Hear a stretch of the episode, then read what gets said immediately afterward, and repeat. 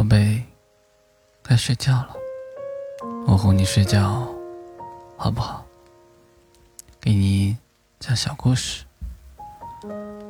小公主喜欢上了小木匠，小木匠认真的在为小公主打造梳妆台。小公主托着腮，趴在旁边，眼里都是小星星。小木匠把梳妆台做完了，小公主不舍得小木匠走，可以让梳妆台有一颗粉红色的心吗？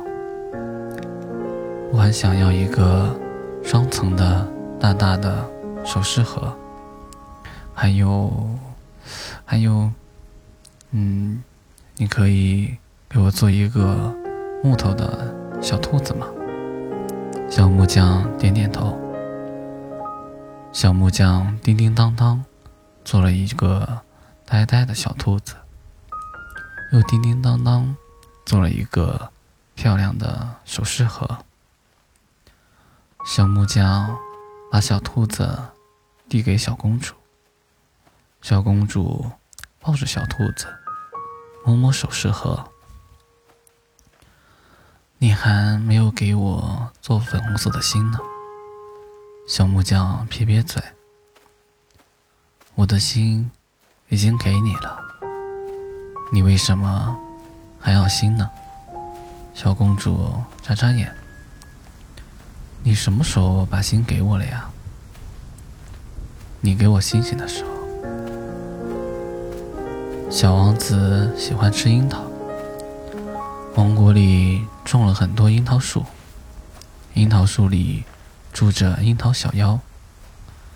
小王子盼着樱桃树春天发芽，盼着樱桃树开花，盼着樱桃树结出红红的、甜甜的果子。